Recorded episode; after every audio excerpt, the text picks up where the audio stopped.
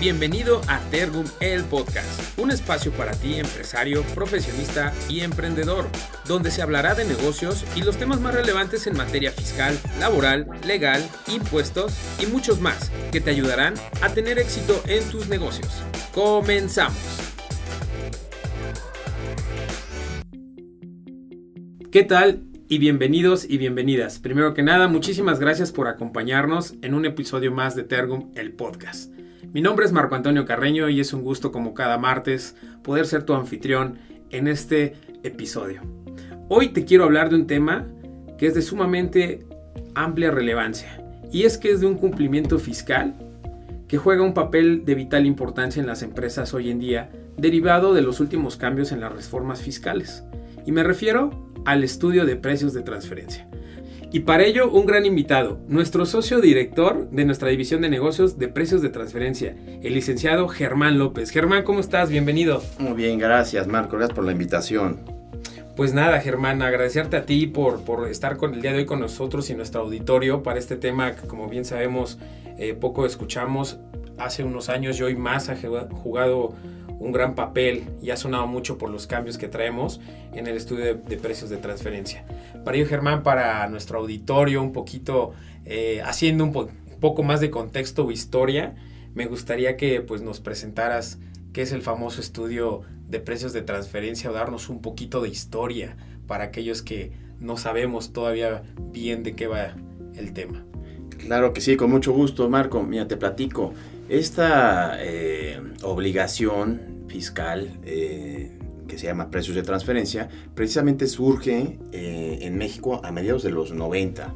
México se vuelve país miembro de la OCDE, que es la Organización para la Cooperación y Desarrollo Económico, y si bien adquiere varios beneficios al, ser miembro de este grupo tan importante, también bueno, se vuelve acreedor a, a esta obligación que se llaman los precios de transferencia.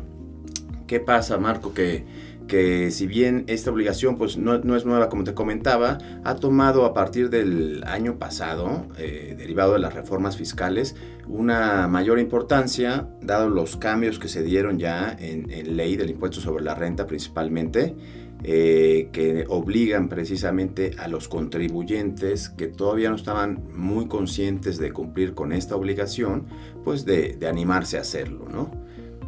Es básicamente uno de los cambios principales, este Marco. ¿Qué pasa? Este, te comento un poquito en breve.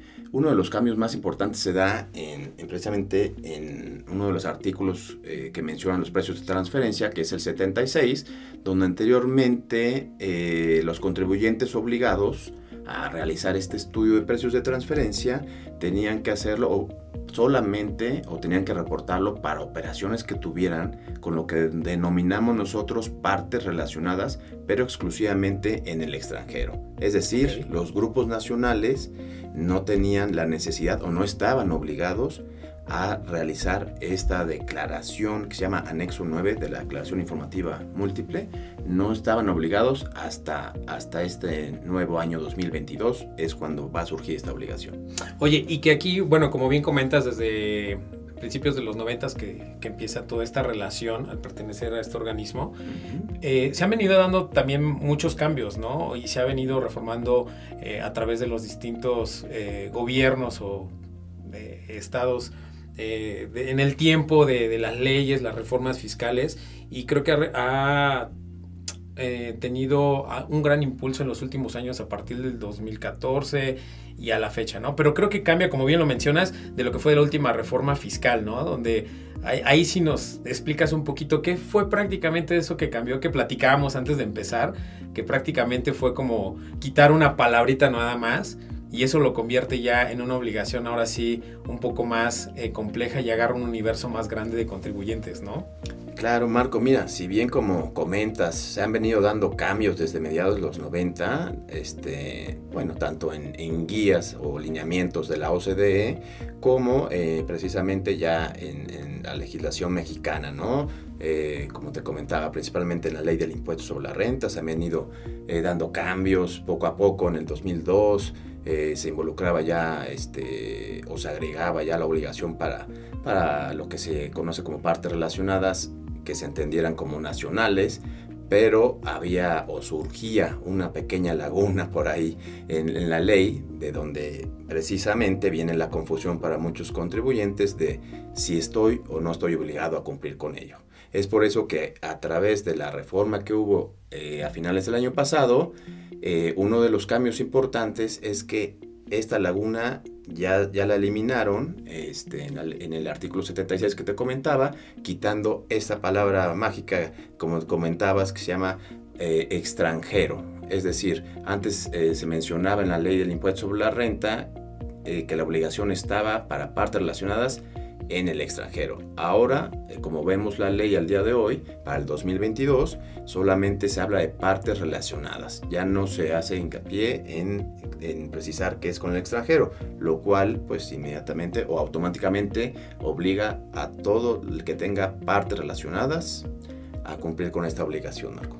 Que, que en efecto eso ya te abre un campo en materia de ahora sí es una obligación de cumplimiento fiscal por un tema de compliance, ¿no? También que tiene que ver mucho y esto pues genera lo que tú decías, muchas dudas ahora en los contribuyentes, eh, en, la parte de, de, la misma ley, ¿no? En las fracciones 9 y vigésimo segunda de este artículo 76 que mencionas y que ahora ya es muy claro, ¿no? Partes relacionadas. Y ahí entramos en un concepto que también eh, aquí quisiera, antes de entrar en este concepto de partes relacionadas, ¿Tú, tú qué tanto eh, coincides o difieres un poquito? Muchos hablan que pues todo este tema de estudios de precio de transferencia nace o tiene que ver o se creía que tenía que ver estrictamente con un proceso de la ley aduanal, ¿no? Pero también pues lo que dice el concepto acerca de normas de información financiera, pero también lo que te dice la ley sobre eh, del impuesto sobre la renta, ¿no? Y existían como que estos sesgos, ¿no? Yo creo que eh, en, mi opinión, hoy en día tiene que ver más con, con, la ley de impuestos sobre la renta, pero bueno, yo no soy el especialista.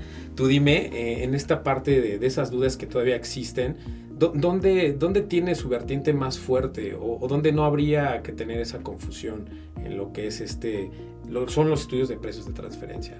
Claro, claro, Marco. Este, en realidad, como bien comentas, pues vaya, eh, lo que tiene más peso, pues es, es, la ley del impuesto sobre la renta, ¿no? Sin embargo, no hay que dejar de lado que eh, tanto las, las NIF como este, la ley aduanera en algún punto convergen también en, en algunos conceptos, eh, como es el concepto de partes relacionadas, con la ley del impuesto sobre la renta, ¿no? Por ejemplo, eh, en el caso de la, la, ley aduanera, hace también la mención de que existen partes relacionadas en el caso de, de familiares, ¿no? Entonces, vaya, cosa que no, no, se menciona actualmente en la ley de impuestos sobre la renta y es, es parte de, del concepto de partes relacionadas, ¿no?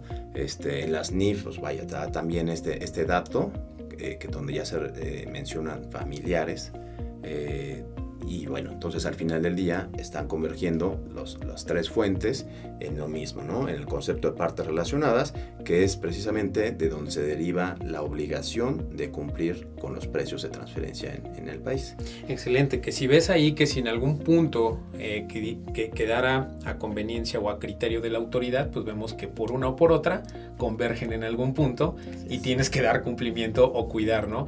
Que, que bien esta parte de los estudios de transferencia tienen que revisar por cumplimiento o bueno, las partes relacionadas estén desde las actas eh, de, que componen o competen la, la, formación de socios, en la parte de gestión administrativa o, incluso entre, sobre todo yo, yo creo que en México se da mucho hoy en día que por temas de cultura empresarial o de emprendimiento, cómo van creciendo y desarrollándose, hoy en día se generan, por ejemplo, empresas A, B y C, porque a diferencia, por ejemplo, de Estados Unidos, Europa, en esta cultura empresarial, los empresarios se dedican estrictamente a su core business o a su business class, ¿no?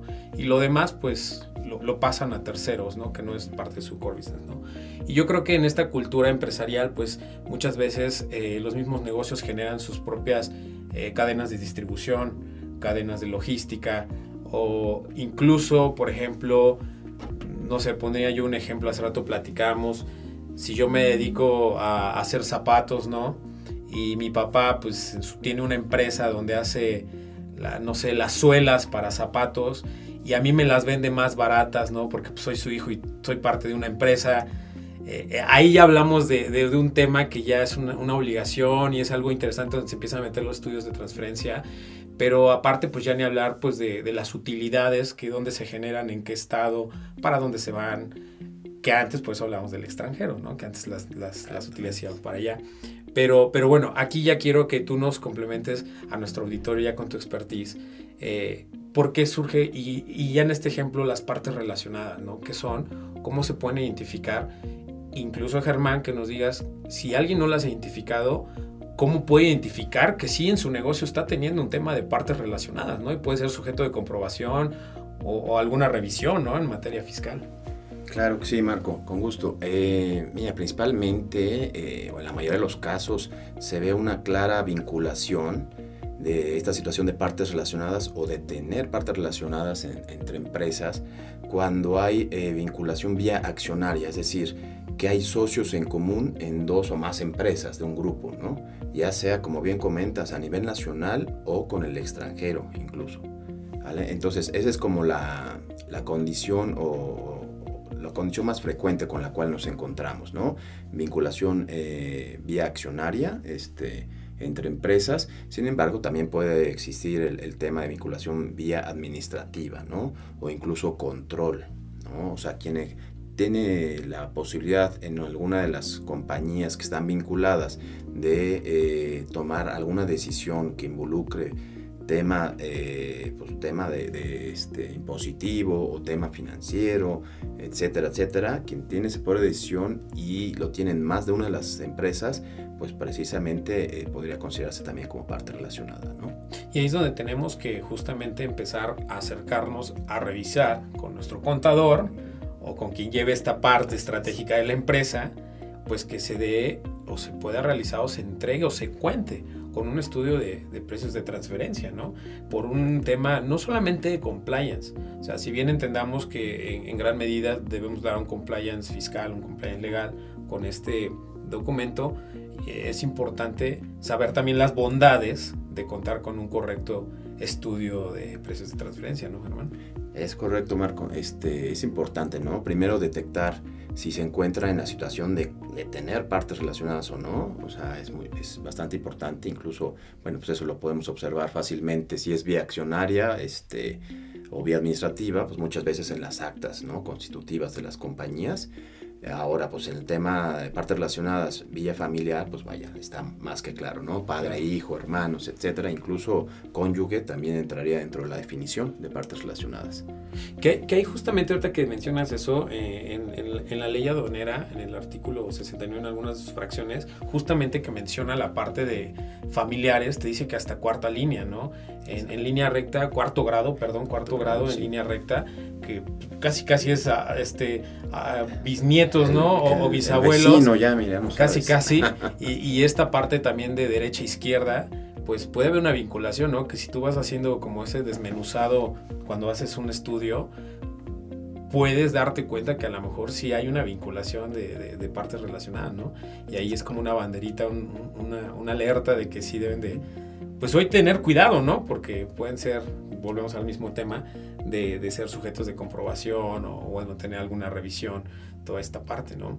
Y, ahí, en, este tenor de, de las bondades, tú, Germán, ¿qué consideras que un buen estudio de precios de transferencia debe tener, ¿no? Porque también eh, se ha pensado, se pensaba que solamente era un artefacto, un documento, un sustento de materialidad, pero que podría ser nada más hecho por el contador, ¿no? Y creo que es un estudio más complejo y que puede ser multidisciplinario. ¿Tú qué puntos claves consideras que lo deben de constituir un buen estudio de, precios de transferencia? Claro, este Marco, pues mira, son básicamente tres, tres puntos básicos que debe tener este, un, buen estudio de precios de transferencia, ¿no? Es eh, sobre todo en el tema de, análisis funcional que le llamamos, son tres puntos los que debe de contener, que es un análisis de, funciones, como bien, como bien este, se llama este tipo de análisis, funciones o actividades de, la compañía o de la transacción que vamos a analizar, un análisis de activos que se involucran en, dicha transacción y un análisis de riesgos que se enfrentan por cada tipo de transacción entre las partes relacionadas involucradas. Entonces, esos tres puntos, eh, vaya, son fundamentales para, para, que se encuentren dentro de un buen estudio de precios de transferencia. Adicionalmente, ya eh, hay un apartado de manera transaccional que le, que que le llamamos nosotros, los especialistas, en donde se, viene la parte de análisis económicos, donde ya aplicamos lo que es uno de los seis métodos que nos permite el 180 de la ley del impuesto sobre la renta para precisamente abordar cada una de las operaciones que se hayan tenido entre las partes eh, relacionadas en cuestión. Claro, y, que todo esto, Germán, si, si, si, no me equivoco, eh, creo que puede ayudar a las empresas o a las organizaciones que cuenten con este buen estudio, con estas bases fundamentales y bueno, alrededor otras complementos, que, puedan también utilizarlo en primera para dar cumplimiento en materia de precios de transferencia, ¿no? Es como que muchas veces lo, lo primero, ¿no? Eh, el tema también pues de operaciones entre las partes relacionadas, como ya lo mencionas, en evitar la no deducibilidad y bueno, algunas otras cuestiones, ¿no?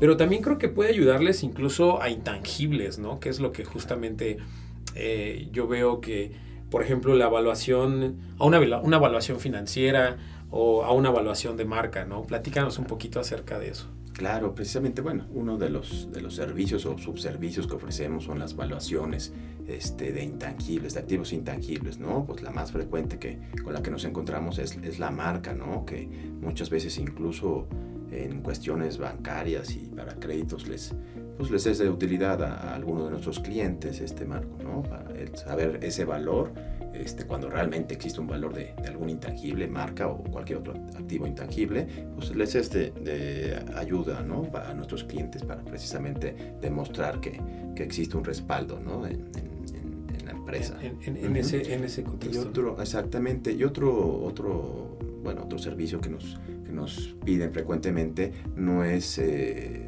necesariamente para un tema de compliance o de, cumplimiento fiscal, sino más bien un tema ya un poquito más de medición de, márgenes de utilidad eh, respecto al sector en donde se encuentra la empresa operando, ¿no? Es decir, este, hacemos análisis eh, vía de empresas comparables que le llamamos para saber eh, en un rango de mercado en donde se, se, encuentra posicionada o en qué márgenes está operando la compañía o nuestro cliente en cuestión que eso es, es, interesante y lo platicábamos que volvemos al punto de partida de que no solamente se debe de ver como un tema de cumplimiento, ¿no? De tener, eh, dar un cumplimiento del número de cuartillas que debe ser compuesto ese documento ante una revisión, de tenerlo por si eh, no los pide la autoridad y después se va a un cajón y se guarda y, se empolva, ¿no? Que no, no debe ser así, ¿no? Un buen estudio, además de estos como servicios que tú dices que, que complementan, pues se vuelven estratégicos también en la organización, ¿no? De darle certidumbre, posicionamiento, la evaluación de, intangibles, pero también temas de evaluaciones financieras, eh, que puedan solicitar un crédito o no, porque al final en ese documento pues viene toda esa materialidad de operaciones, de lo que es el core business, de los accionistas o los socios, y prácticamente es el, yo, yo diría que es como cuando vamos al seguro y te arman tu expediente clínico, ¿no? Y ahí te dice cuántas veces has estado enfermo, cuántas veces te han operado, ¿no? Desde, desde chiquito, ¿no? Ahí, ahí, tienen todos tus datos. Yo creo que al final eso también un buen estudio debe reflejar en una empresa, ¿no? Que le pueda ayudar a otras cosas y no solamente a cumplir en, materia fiscal, ¿no? ¿Tú qué opinas? Sí, claro, definitivamente, este Marco. Y como bien comentas, ¿no? O sea, realmente un estudio de precios transferencia bien hecho es una radiografía de la compañía, ¿no? Desde eh, quién son los accionistas, qué tipo de clientes y proveedores tiene, las circunstancias económicas eh, que maneja con ellos, ¿no? Hacemos lo que es también un análisis de la industria en la cual se desenvuelve nuestro cliente. Y así como otras, bueno, otro tema de mediciones en temas de activos, temas de riesgo que ya, ya mencionamos, este, funcionalmente, este, todo esto les ayuda mucho a las empresas para tomar decisiones, pues no nada más de, índole fiscal, sino también financiera. ¿no? Antes de tomar alguna decisión, luego nos consultan algunos clientes sobre eh, pues, el tipo de precios, márgenes o valores, incluso tasas de financiamiento óptimas o, de mercado que deberían estar pactando con, con empresas este, hermanas, ¿no? Empresas o partes relacionadas. Partes relacionadas. O incluso si no son partes relacionadas, pues como te comentaba hace unos momentos, ¿no? Este, para tomar una buena decisión a valores de mercado, pues es bueno este, que nos puedan consultar para previo a, que tomen esta decisión, ¿no? Que justamente ahorita que dices eso, creo que es la esencia, ¿no? De, del precio de transferencia es valor de mercado, ¿no? Es, correcto. Es, es, es la, la, esencia del por qué todo esto, que te mantengas a, a valores de mercado y, y, y, me explicabas un poquito, me gustaría que lo compartieras con, con, el audit, con nuestro audio escuchas, eh, ¿qué, ¿qué, es prácticamente eso de a valor de mercado, ¿no? Que, que tiene que ver que pues partes de terceros y bueno, sí, sí. ¿Qué, qué, qué, es esa parte? Digo, para que nuestros escuchas entiendan qué es esa parte de valor de mercado. Claro, con gusto, Marco. Pues mira, básicamente operar a, a valores de mercado, este, o arm's length, que, que es el, el, principio, ¿no? El cual se basa el valor de mercado, pues es, es eso, ¿no? Operar en condiciones en las cuales operarías eh, cualquier otro, otro ente, cualquier este, actor económico, eh, en circunstancias similares, eh, eh, que no tuvieran una vinculación, exactamente, ya sea vía accionaria, administrativa, familiar, etcétera, debería estar operando como si fuera un tercero independiente, que no tenga ningún tipo de beneficio de eh, obtener algún, o, otorgar algún privilegio ¿no? a, la, a, la, contraparte. Entonces, esas son las condiciones óptimas del valor de mercado, ¿no? operar como entre terceros independientes, Marco. ¿Qué, ¿Qué, es lo que te comentaba en el ejemplo? ¿no? Que no por ser la empresa de mi papá, me pueda dar un precio por debajo de, del promedio que claro. pueda hacer eh, con, con, otro proveedor, ¿no? Que, que, en el ejemplo del, retomo mi ejemplo de los zapatos, que me venda las suelas, ¿no? Por decir, per, perdona a los que se dedican a la industria, pero a lo mejor estoy hablando desde mi desconocimiento, pero en sí. nada más para ejemplificar, es eso, ¿no? Que no me pueda dar un beneficio o que se cuide ese beneficio de, de que me da un precio menor o porque hay facilidades de gestión administrativa, ¿no? Eh, incluso para pues, la generación de, de otros temas de, de, impuestos y bueno, que cosas más complejas ya del exterior, ¿no? Que ahí hablamos de la utilidad que muchas empresas, pues yo opero acá en México, pero mi utilidad me la llevo a, a, a no sé, a un paraíso fiscal. A un paraíso fiscal, ¿no? ¿Por qué? Porque ahí es donde quiero. Y también en, esto nace también de la doble tributación, ¿no? En algún momento, de que si tú generabas aquí un producto, pues generabas una tasa de impuesto.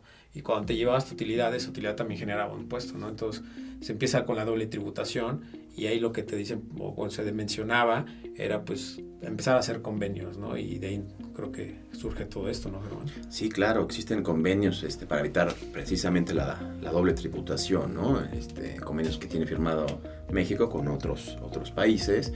Y como bien mencionas, ¿no? Este, inicialmente este tema pues también este, surge de, de, poner algunos frenos, algunas limitantes a que, eh, digamos, lo que se estaba haciendo en muchas empresas es que el país donde generaban la riqueza, al final del día este, no se quedaba ahí, o sea, no se quedaba en ese país, sino que lo transferían vía estas operaciones que ya comentamos entre partes relacionadas a una jurisdicción o a un país con una tasa impositiva menor o a un paraíso fiscal incluso, ¿no? Entonces, pues vaya, a, a partir de que eh, pues los gobiernos de los distintos países se dieron cuenta de esto, empezaron a, tomar cartas en el asunto y a poner precisamente estos frenos, ¿no? Este, que tengan que demostrar las compañías que precisamente están operando a valores de mercado. Y ahora que lo comentabas, eh, también otro punto importante que antes que se me pase, es que nosotros en el estudio como resultado no damos, por ejemplo, solamente un, un, precio o un margen exacto o una tasa de interés, etcétera, etcétera, del resultado de la operación en cuestión, sino que eh, lo que emitimos nosotros es un rango, que le llamamos rango de mercado y que, bueno, a partir de, de también precisamente de derivado de las reformas, de, va a ser exclusivamente el rango intercuartil, ¿no? Este rango intercuartil al final te da un, un límite inferior, una mediana y un límite superior, que es la banda en la cual te puedes mover libremente y que va a ser considerada eh, como valores de mercado, ¿no? O sea, no nada más es un punto exacto en, en el cual te puedes mover, ¿no? no es un resultado único, sino que es una banda en la cual te puedes mover y mientras estés dentro de esa banda, pues estarás cumpliendo este, con, con la autoridad. Con, con tu ¿no? obligación. Uh -huh, ¿no? Con tu obligación. Así es. Marco. Pues, pues muy interesante porque hay, hay, hay muchos... Eh, había un, desconocimiento hasta hace varios años, mencionaba yo el 2012-2014. ¿Tú, ¿Tú qué opinas eh, acerca de este tema de precios de transferencia, donde México siempre, pues bueno, como parte de la G20, como parte de la OCDE o la OCDE, que no sé, tal vez mi percepción, eh, no solamente en esos temas, digo, sino en muchos otros. A mí me compete en temas tecnológicos, yo lo veo mucho. Este, cuando quiso hacer México su clúster de tecnología en México y fue todo un fracaso rotundo y eminente por querer ser parte de, un movimiento como parte de, de, esta presión que México siente en temas de que debe de pertenecer. Como pertenece a un grupo, pues no, al final no le queda más que acatar o sumarse, pero yo creo que a veces llega un poco tarde, ¿no? A, estas cosas, ¿no? Y, y hoy yo pareciera, mi percepción desde este lado como no especialista en este tema de, precio de transferencia, veo que también México no sé qué tan rezagado va o qué tan al día va con todo este tema de, de, que ahora pues también, y a un nivel de desconocimiento de autoridad, ¿no, Germán? Porque creo que también la autoridad no sabía mucho de esto por ahí de, esa década y, y mandó al extranjero a muchos de sus autoridades a un doctorado, un diplomado, empezaron ahí temas de pues estas eh, firmas, ¿no? Y, creo que yo, mi percepción, siento que es algo como nuevo, ¿no? ¿Tú, tú qué opinas? ¿Sí, ¿Sí, vamos al día? ¿No vamos al día? ¿O por eso están dando o se previenen más cambios en materia de reforma? Claro, Marco, pues mira, esto sí tengo una buena y una mala noticia, ¿no? La, buena, bueno, más bien la, mala es que sí, efectivamente comparado con, con potencias eh, que empezaron muchos años antes que, México, como Reino Unido, Estados Unidos, etcétera, bueno, con potencias así, si lo que es ver así, la mala noticia es que sí vamos un poquito más rezagados. La buena noticia es que México es líder en materia de precios de transferencia, por ejemplo, en América Latina. Entonces, sí, sí es este quien puso un parteaguas en la materia, quien, quien arrancó esto y que al, día de hoy siento que, vaya, ha sido lento el avance, pero que me parece que al día de hoy sí ya se ven los cambios significativos y que prácticamente están parejando con, con otras potencias que vaya, ya tienen mucho más este, años en este tema, ¿no? O sea, todavía no llegamos a esos, a esos este, a esos parámetros de decir, pues mira, hay juicios todo el tiempo o impugnaciones este, en materia de precios de transferencia en juzgados y demás, pero vaya, sí, ya la idea es ir encaminándonos a, a llegar hasta allá, ¿no? Excelente, pues mira, un buen dato, pareciera que el panorama con tantos cambios, pareciera que vamos ahí rezagadones, pero hay, hay algo muy bueno, ¿no? Y que somos de los primeros, ¿no? Es un dato que al menos no sabía y creo que muchos de los audioscuchas también no, no, lo, no lo sabía. Oye, Germán, y ahora, en este tema de precios de transferencia, eh, al, dar cumplimiento por obligaciones fiscales, todo esto, ¿hay fechas, hay, hay temas muy puntuales? O, por ejemplo, hablábamos el tema de partes relacionadas, ¿no? Que decía, mi, papá o mi hermano o mi compadre tienen una empresa ABC y hacemos ahí este tema de, cadenas para nuestro negocio. Pero hay, hay límites donde sí estés obligado que tengas un cumplimiento que por ley te marque ciertos cánones o estándares de, montos, de facturaciones, de movimientos eh, y o más bien y dar cumplimiento a fechas en específico. O sea, también hay periodos que tengan que ver como por ejemplo pues que tenga que venir acotado a una declaración de personas morales o una declaración de personas físicas. ¿Cómo está esa parte? Claro, este Marco, mía. Eh, respecto al tema eh, que comentas que son las fechas, ¿no? las fechas, eh, sí, mira, hay diferentes deadlines este, a lo largo del año, diferentes fechas que cumplir que se vienen a modificar, algunas de ellas también a partir del ejercicio fiscal 2022, derivado de las reformas que ya comentamos previamente, pero básicamente junto a la declaración anual, hasta el año pasado se presentaba lo que es el anexo 9 de la declaración informativa múltiple. Ajá, este formato o declaración o anexo, eh, básicamente lo que te pide es que pongas todos los resultados eh, que contienen en tu estudio de precios de transferencia, la metodología, entre quienes se dio la operación, el monto de la operación, qué método utilizaste, qué margen de utilidad este, o precio este, obtuviste, eh, cuántas compañías este, obtuviste, etcétera, etcétera. Un sinnúmero de preguntas que al final del día lo tenías que presentar al 31 de marzo junto con tu declaración anual para operaciones eh, con partes relacionadas en el extranjero. ¿Qué pasa?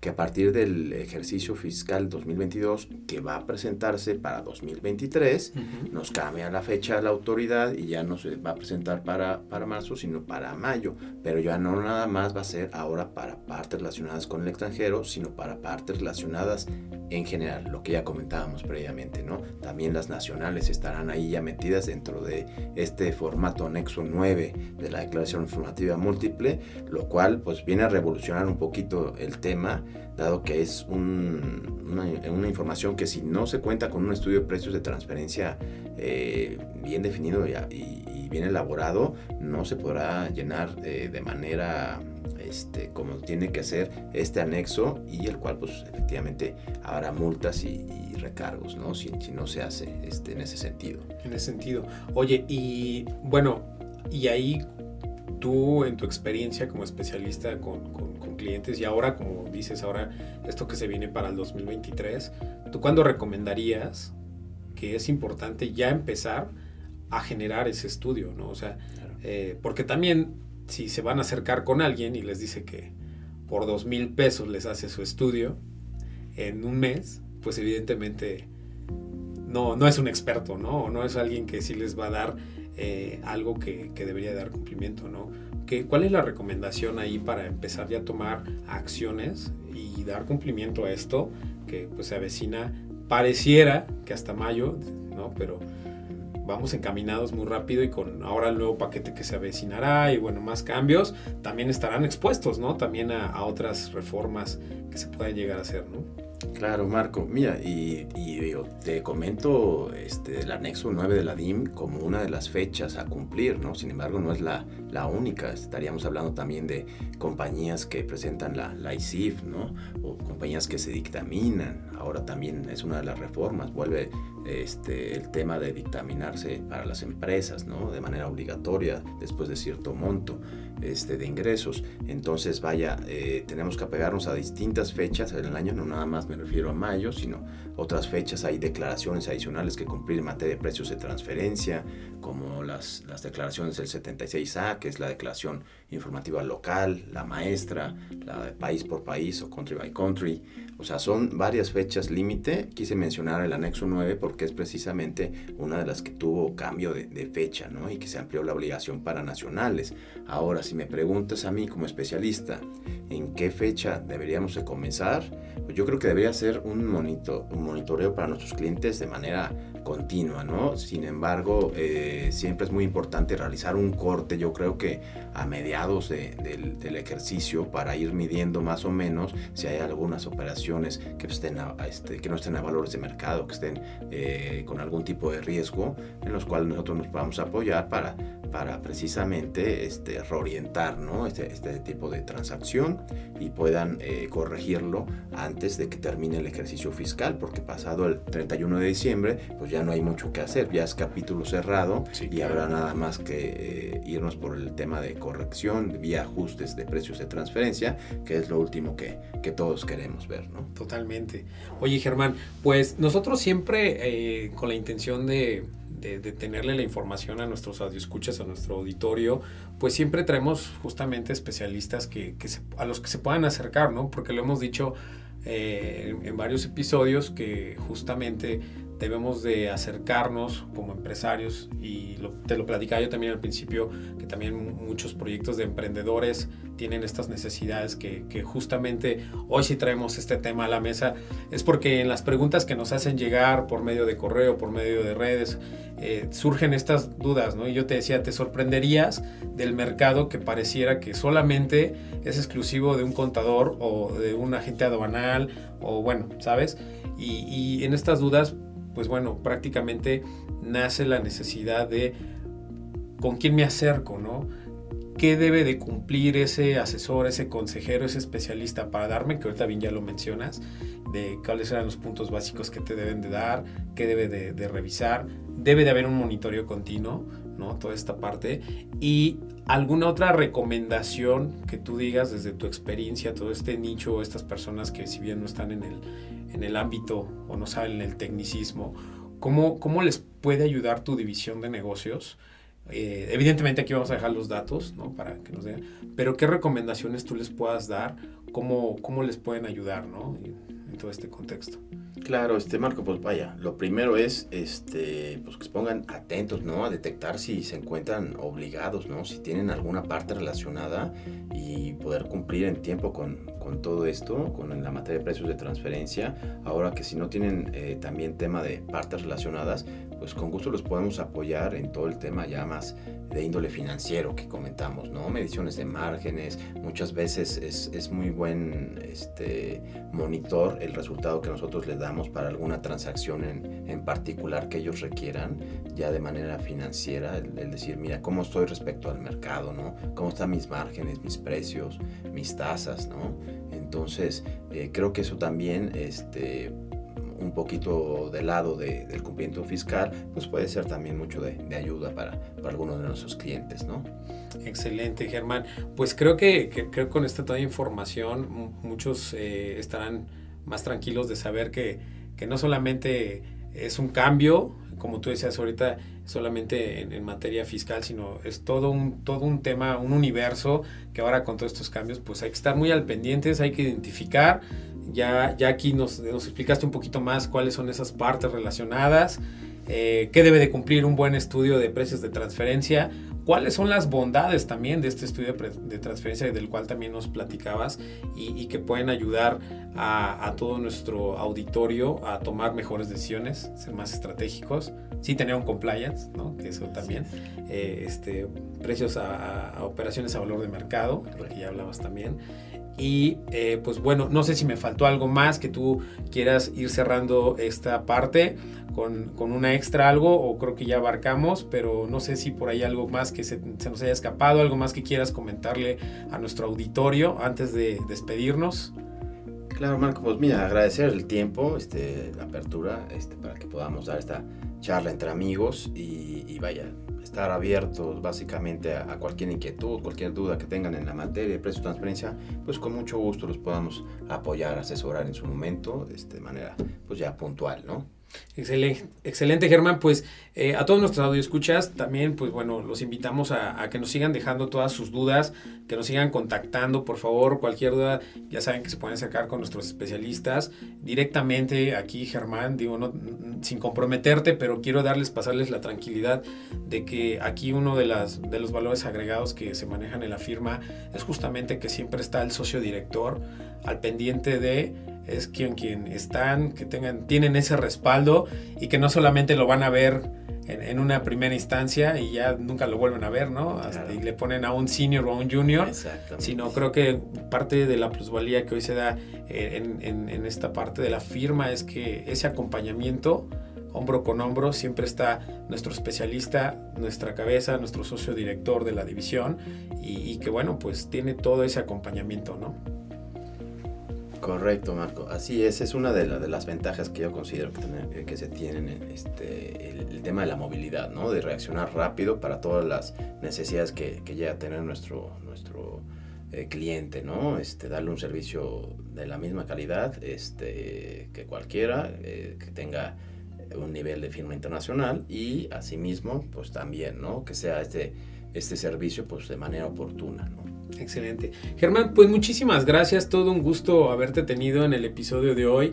La verdad es, son temas bien enriquecedores y un gustazo haberte tenido. No me queda nada más que pues nuevamente agradecer por tu tiempo, tu agenda y pues nada, eh, cualquier cosa, eh, estamos en nuestros datos de contacto, te van a poder contactar, te vamos a pasar la información, cualquier duda, el licenciado Germán pues con mucho gusto va a estar atendiéndolos de primera mano como lo menciona, como parte de, estas promesas de, de plusvalía en la firma. Y muchísimas gracias a todos nuestros escuchas por haber estado con nosotros en este episodio. Te agradezco y como siempre te pido, si te gustó, fue relevante para ti, recomiéndanos, síguenos y danos 5 estrellas. No te olvides que estamos en Spotify, estamos en Apple Podcast y nos puedes compartir con tus compañeros, amigos o colegas. Así que ya lo sabes, si algo de esto te identificaste, quieres o tienes dudas, puedes acercarte con nosotros y vamos a aquí en el descriptivo de nuestro episodio todos nuestros datos de contacto y de nuestros invitados. Te agradezco y nos vemos hasta la próxima.